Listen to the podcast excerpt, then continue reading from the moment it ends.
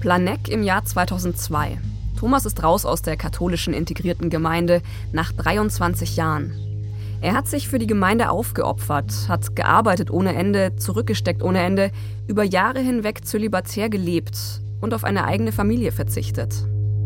Aber dass es so tragisch enden würde, das habe ich bis, bis vor kurzem überhaupt mir nicht vorstellen können. Thomas hat mit der Gemeinde Schluss gemacht. Jetzt macht die Gemeinde mit ihm Schluss. Dann war ich auf der Feindesliste der KIG. Thomas ist kein Feind, der mit Gewalt bekämpft wird. Er wird von den Leuten aus der Gemeinde nicht verfolgt oder angegriffen. Drohbriefe kriegt er auch keine. Er wird mit einem anderen Mittel bekämpft, mit Ächtung. Seine alten Bekannten, Arbeitskollegen, auch seine Freunde aus der Gemeinde, Thomas erzählt uns, sie kriegen aus der Kommandozentrale in Tölz die Anweisung, sich von ihm fernzuhalten. Da war dann Kontaktsperre und dann hatte ich null Kontakte. Wobei null Kontakte stimmt nicht. Es gibt jemanden, auf den sich Thomas in der neuen Welt verlassen kann. Seine Eltern. Jetzt, nach 23 Jahren, kann er endlich wieder eine richtige Beziehung zu ihnen aufbauen, zu seiner Ursprungsfamilie. Besonders meine Mutter hat sich bestätigt gefühlt in den Warnungen, in den Befürchtungen, die sie eigentlich schon in der Anfangsphase hatte. Und das hat ihr natürlich besonders wehgetan, weil sie sich gesagt hat, ja, hätte nur auf mich gehört oder hätte ich nur Unrecht behalten, aber leider ist es so gekommen wie befürchtet und so. Also meine Eltern haben mir da auch total die, die Treue gehalten und mich da auch äh, wirklich gestützt. Seine Eltern hat er wieder. Jetzt heißt's neue Freunde finden, Kontakte knüpfen. Das fällt Thomas erstaunlich leicht. Er ist ein Netzwerker, geht in den Kirchenchor, in die Pfarrgemeinde seiner Ortskirche. Schwieriger ist das Ganze eher beim Geld. Finanziell? Ich hatte nichts. Keinen Cent auf dem Konto. Aber immerhin keine Schulden mehr. Die hatte Thomas nämlich früher bei der Gemeinde. Wer eintreten will, der muss nämlich zahlen. Für alles, was die Mitglieder beim Einzug vorfinden. Die Integrationshäuser, die Tagungshäuser, Schule, Landwirtschaftsbetriebe und, und, und. Die Gemeinde nennt das Vorhalteleistungen. Und die waren angesetzt damals in D-Mark auf 100.000. Also bei Thomas. Der Betrag wird von Person zu Person unterschiedlich berechnet. 100.000 D-Mark, so viel Geld hat Thomas beim Eintritt nicht. Damals ist er ja noch Student. Er steht jetzt also gleich mal bei der Gemeinde in der Kreide. Es hat 25 Jahre gedauert. Es ist mir gelungen, die Vorhalteleistungen komplett zurückzuerstatten. Abgestottert durch meine monatlichen Gemeindebeiträge, Sonderspenden, Gehaltsverzicht, gab es ja ganz viele äh, Varianten, wie man da zur Kasse gebeten wurde. Dafür hat sich Thomas aber nichts ansparen können. Er hat keinen Notgroschen auf der Seite. Und sein Kontostand zeigt jetzt bei seinem Austritt die Null. Er hat zwar einen neuen Job an einer Hauptschule in Planegg, aber bis das erste Geld kommt, dauert's noch. Um meine Miete zahlen zu können hier, hat mir mein damaliger Chef einen privaten Kredit hingelegt. Thomas kriegt Hilfe, er hat soziale Kontakte. Als Aussteiger hat er es vergleichsweise gut. Neuer Job, neue Freunde, er startet jetzt wirklich in ein neues Leben. Raus aus der Gemeinde, raus aus den Zwängen. Er darf jetzt endlich selber bestimmen, wo er wohnt, was er arbeitet und in wen er sich verliebt. Und das wird er auch. Thomas wird sein Glück finden, aber auch von der Vergangenheit eingeholt werden. Das hier ist Seelenfänger im Sog der integrierten Gemeinde. Folge 6 Jeder Pfennig für die Gemeinde. Ein Podcast von Eckhard Querner, Christian Wölfel und mir, Katja Peisen-Petersen.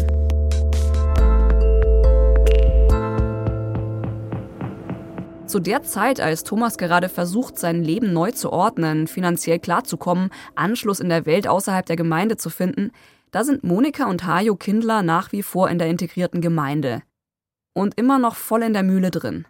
Dann gab es eben auch immer den ständigen Druck, so mehr unbewusst, dass wir eben alles auch geben sollen und die enge Tür in die Gottesherrschaft bemüht euch mit aller Kraft in sie hineinzukommen. Und solche Dinge wurden immer wieder gesagt. Wenn jeder alles gibt, was er hat, dann hat die Gemeinde alles, was sie braucht. Die Gemeindemitglieder nennen das Ganzhingabe. Alles geben heißt in der Gemeinde alles, was wir übrig hatten und auch die Energie, die Kraft, alle Zeit, jeden Pfennig. Als Christian und Eckert mit den beiden sprechen, ist es Oktober 2022 und schon richtig kalt draußen. Alle haben schon ihre Winterjacken rausgeholt. Drinnen bei Hajo und Monika zu Hause, da ist es auch kalt. Wir heizen nicht, wie Sie vielleicht merken. Ich ziehe mir Angora-Wäsche an und wir ziehen uns warm an und lüften viel.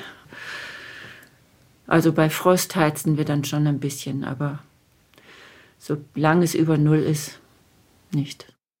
Hajo und Monika machen das nicht erst seit dem Krieg gegen die Ukraine und den gestiegenen Kosten für Gas, Heizöl und Strom so, sondern schon seit Jahren. Die beiden müssen jeden Cent zweimal umdrehen. Ihre Rente reicht gerade mal so.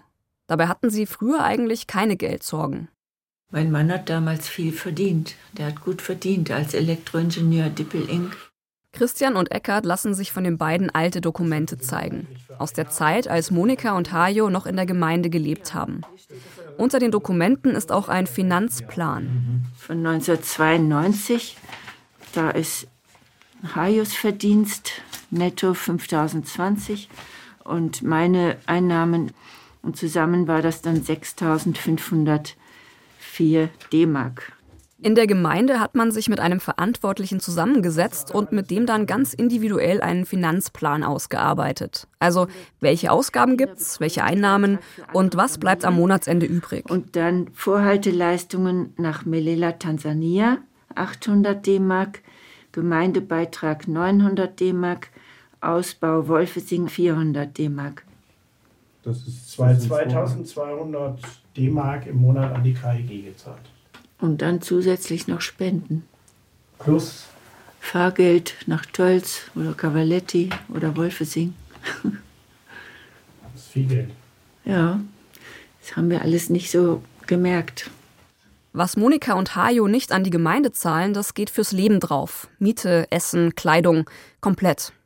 Wir konnten ja nichts ansparen, sondern man hatte immer nur das, was man monatlich zur Verfügung hatte, es war ja auch immer die Begründung, dass man sagte, ja, natürlich, wir brauchen ja nicht für unser Alter vorzusorgen. Im Alter werden wir weiter in der Gemeinde sein und dann wird es äh, auf der Krankenstation die Möglichkeit auch geben zur Pflege und so. Also brauchen eigentlich da jetzt kein weiteres Geld irgendwie anzusparen oder sonst was. Hört sich logisch an. Aber offenbar hat es niemand für nötig gehalten, zu regeln, was passiert, wenn jemand die Gemeinde verlässt oder wenn man rausgeworfen wird. Eine Sache muss ich ganz klar sagen. Die ganzen Spenden und auch dieser Gemeindebeitrag, das haben Hajo und Monika freiwillig gemacht. Niemand in der Gemeinde musste sich zu sowas verpflichten. Aber was heißt schon freiwillig, wenn man in so einer Gemeinde Mitglied ist? Aber es war ein Mordsdruck, kann ich immer wieder nur sagen. Es war immer der Druck, beim Weihnachtsgeld wurde regelmäßig angerufen. Wann überweist ihr endlich euer Weihnachtsgeld? Und mein Mann verdiente gut und hatte ein ordentliches Weihnachtsgeld. Und ich habe irgendwann den Druck nicht mehr ausgehalten. Irgendwann habe ich dann meinen Mann bearbeitet. Überweis jetzt bitte. Und das waren 7000 D-Mark. Jahrelang. Die haben wir dann immer überwiesen. Das war für uns schon sehr viel. Aber wenn jemand den ganzen Advent immer wieder anruft, wann überweist ihr das endlich? Ich habe es dann nicht mehr ausgehalten, diesen mhm. Druck. Ich fasse es mal so zusammen. Die katholische integrierte Gemeinde hat ihre Mitglieder finanziell geschröpft. Dreist und schamlos. Und hat ihnen damit natürlich auch den Ausstieg erschwert, denn viele hätten draußen nicht genug Geld gehabt.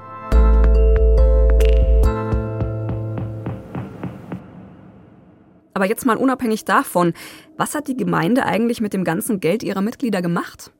Es gab nie Transparenz. Sowas haben wir nie gehört, wofür das Geld genommen wurde.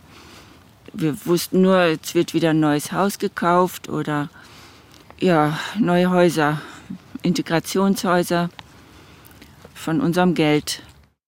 Die Gemeinde ist im Immobiliengeschäft aktiv, in München. Die 80er, die 90er, die 2000er, das sind gute Zeiten, um zu investieren. Häuser in zentralen Münchner Vierteln werden gekauft, Millionenobjekte. Ein Fernsehbeitrag in der BR Abendschau von 1989 berichtet, wie die Gemeinde alteingesessenen Mietern wegen Eigenbedarfs kündigt, das Haus kurze Zeit später aber wieder verkauft. Da fallen dann auch die Begriffe Miethaie und üble Spekulationsgeschäfte. Aber es werden nicht nur in Deutschland Immobilien erworben, sondern auch im Ausland. An der Villa Cavaletti habe ich gemerkt, Frau Walbrecher hat eine Kaufsucht. Sie hat Antiquitäten gekauft, also in einer Fülle, und eben auch Häuser gekauft. Und das letzte war Cavaletti, das riesige Anwesen, riesige Gebäude, mehrere. Cavaletti, das ist eine Villa in Grottaferrata bei Rom sehr romantisch gelegen, inmitten von Weinbergen und Olivenhainen, mit Dachterrasse und Swimmingpool. Die Gemeinde renoviert die Villa über mehrere Jahre aufwendig. Die Mitglieder packen natürlich selber mit an, stecken aber auch viel Geld da rein. Da wusste ich, das ist über unsere Verhältnisse, das ist viel zu hoch. Das macht uns kaputt. Es war wahnsinnig viel Geld. Über eine Million. Ach. Ja, 25 Millionen oder sowas. Ach so, Dreh. Mhm. weiß ich gar ja. nicht mehr. Mhm. In der Villa gibt es eine Akademie, in der die Theologie der Gemeinde gelehrt wird. Und sie ist für die Gemeinde das perfekte Repräsentationshaus. Es gibt da drin auch einen riesigen Saal mit hohen Decken. Hier kann man Feste veranstalten und Empfänge geben, auch für hohe Geistliche, Bischöfe, Kardinäle. Riesige Ausgaben, die da gemacht wurden, eben Geschirr für 200 Leute war mit äh, Silberbesteck und so weiter. Also 300. Diese noble Villa Cavaletti besucht auch der damals prominenteste Freund der Gemeinde immer mal wieder, Kardinal Josef Ratzinger. Mal alleine, mal zusammen mit seinem Bruder. Und im April 1997 feiert er da sogar seinen 70. Geburtstag. Dort in der Nähe, in Velletri, das ist so vielleicht 20 Kilometer entfernt, war seine Titularkirche oder wie sich das nennt. Dort hatte er seine Gäste eingeladen und dann sind sie rübergefahren in die Villa Cavaletti und da gab es ein großes Fest. Die Gemeinde richtet für Ratzinger und seine 90 Gäste ein großes Festmahl aus. Zur Vorspeise gibt's Seezungenröllchen auf Tomatenvinaigrette mit gemischtem Salat. Dann Rinderkraftbrühe mit Brandteiggebäck, überbackene Cannelloni mit Ricotta und Spinat als Hauptgericht geschmorte Kalbsschulter, Prinzessbohnen und Frühlingskarotten, Semmelknödel oder Kartoffelpüree. Nachspeise Vanilleeis mit Gros Marnier Erdbeeren und dann noch Espresso, Punschtorte und Joghurt-Sahnetorte. Dazu Chardonnay 1995. Außerdem gibt's Musik, Tanzvorführungen und Tischreden. Muss eine große Feierstunde für die Gemeinde gewesen sein. Ach ja, und natürlich backen Gemeindemitglieder für Ratzinger auch eine Geburtstagstorte. Außenrum Zuckergussrosen, innen ein Abbild von den drei Bischofskirchen München, Velletri und Rom. Zweifelsohne ein Tortenhighlight der Gemeinde. Immer wieder backen sie für Bischöfe, Kirchenverantwortliche und andere VIPs Torten. Zu Geburtstagen, Namenstagen und großen Festen.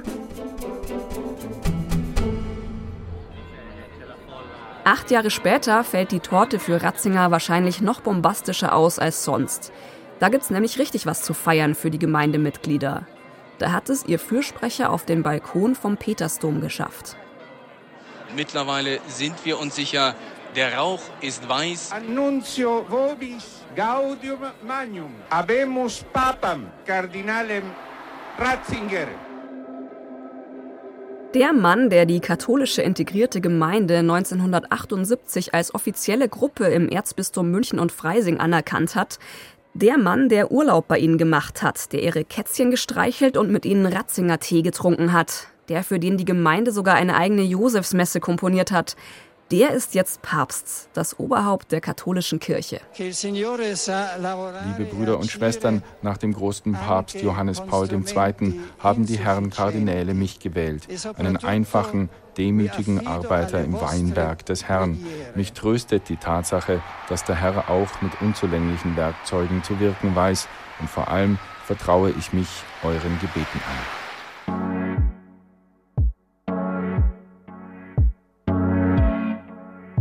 Als Benedikt XVI. am 19. April 2005 zu seinen Schäfchen spricht, da ist Gudrun, das ehemalige Königskind der Gemeinde, schon seit Jahren raus. Weil ich halt schwanger war, hatte ich auch die Stärke zu sagen, nee. Ich glaube, ansonsten hätte ich es echt nicht geschafft, weil ich immer gemacht habe, was mir gesagt wurde. Ich, es gab für mich gar keine andere Alternative. Aber da habe ich es geschafft. Gudrun hat sich gegen die Gemeinde und für Freund und Kind entschieden. Nach ihrem Auszug hat sie zwei Töchter, ist verheiratet und lebt mit ihnen in der Nähe von München. Sie arbeitet als Lehrerin an einer Grundschule. Klingt alles erstmal gut, aber Gudrun merkt im Lauf der Zeit immer deutlicher, sie kann einfach nicht mit der Vergangenheit abschließen. Nachts quälen sie Albträume oder sie kann gar nicht erst schlafen. Also bis dahin dachte ich ja eigentlich immer nur, ich, ich habe was falsch gemacht, ich muss zurück zur Gemeinde. Wie ferngesteuert, ich muss da zurück. Es ist nicht so, dass sie das fremdbestimmte Leben vermisst, dass sie denkt, in der Gemeinde war ich glücklicher. Nein, Gudrun hat Schuldgefühle, weil sie gegangen ist. Irgendwann wird der Drang in ihr so groß, dass sie es tatsächlich macht. Sie geht zurück. Und habe wahnsinnig gelitten dran eigentlich. Aber ich war so programmiert. Gudrun kommt erstmal nur als Gast oder als sogenannte Informandin. Sie soll die Gemeinde neu kennenlernen. Sie zieht in kein Haus, aber sie nimmt an Gottesdiensten teil, mischt sich unter die Leute, zeigt sich. Es war natürlich hart, weil ich wusste das, dass die Leute mich so betrachten als jemand, der einfach gegangen ist. Das war ja unmöglich, das darf nicht sein, das war Verrat.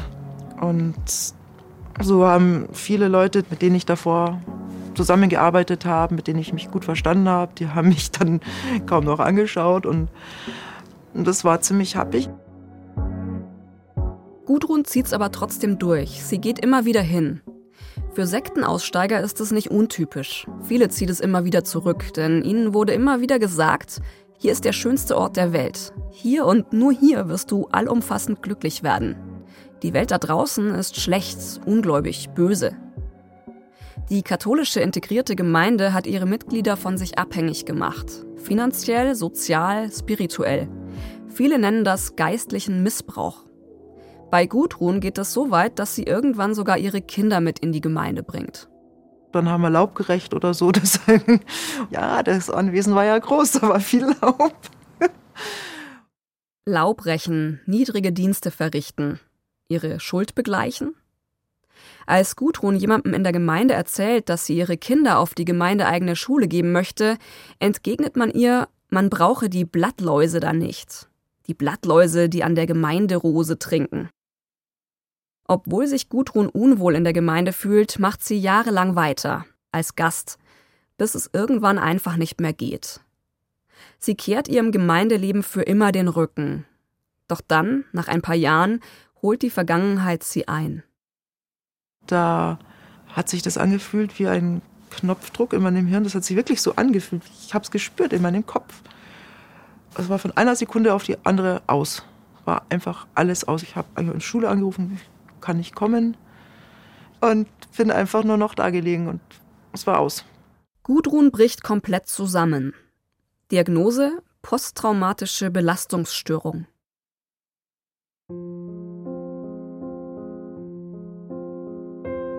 Es ist 2016. Thomas ist jetzt 60 Jahre alt und hat sich ein neues Leben aufgebaut. Er leitet eine Musikschule in Planegg, hat viele Freunde und geheiratet. Ursula. Sie ist Sozialpädagogin. Die beiden haben sich über den Kirchenchor in ihrer Pfarrei kennengelernt. Sie wurden nicht verkuppelt, nicht dazu genötigt, sich doch mal bitte näher zu kommen. Und die Hochzeit, die lief so ab, wie nur sie beide es wollten und niemand anders. Ursula bringt zwei Kinder mit in die Ehe.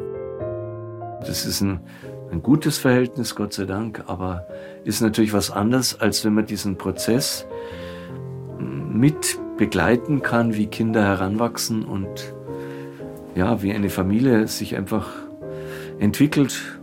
Das wäre schon ein Lebensprojekt für mich gewesen, was mir persönlich sehr wichtig gewesen wäre.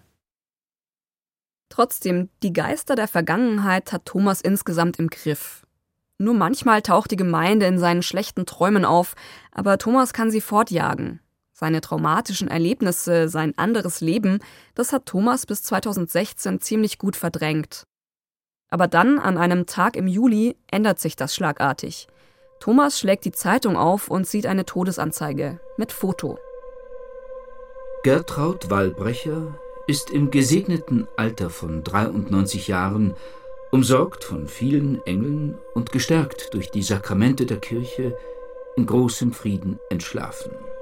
Geprägt durch die katholische Jugendbewegung, zutiefst erschüttert durch die Shoah und in ihrer großen Liebe zur katholischen Kirche war sie auf der Suche nach deren ursprünglicher Form, gelebt in unserer heutigen Zeit.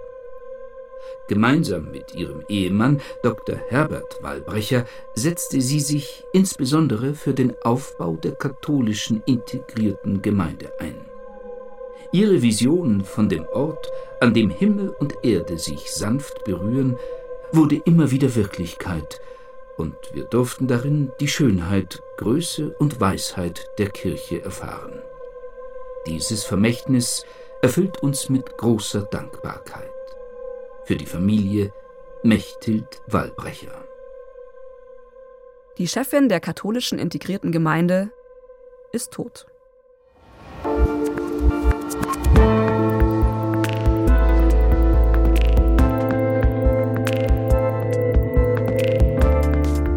Das war Jeder Pfennig für die Gemeinde. Die sechste Folge von Seelenfänger, Staffel 2, im Sog der integrierten Gemeinde. Ein Podcast von Eckhard Querner, Christian Wölfel und mir, Katja Peisen-Petersen. Wenn euch Seelenfänger gefällt, dann empfehlt uns weiter oder gebt uns ein paar Sterne. Das hilft anderen, den Podcast zu finden. Alle Folgen gibt es ab sofort in der ARD Audiothek und überall, wo es Podcasts gibt. Wir haben auch eine spannende Fernsehdoku zur integrierten Gemeinde gedreht. Ihr findet sie ab sofort in der ARD Mediathek unter dem Titel Seelenfänger, Verrat im Namen des Herrn. Den Link packen wir euch in die Show Notes. Podcastcover und Artwork Julia Bochnig. Komposition und Sounddesign Christoph Brandner. Ton und Technik Robin Ault. Regie Ron Schickler. Redaktion Sabine Winter, Klaus Uhrig und Till Ottlitz. Eine Produktion des Bayerischen Rundfunks 2022.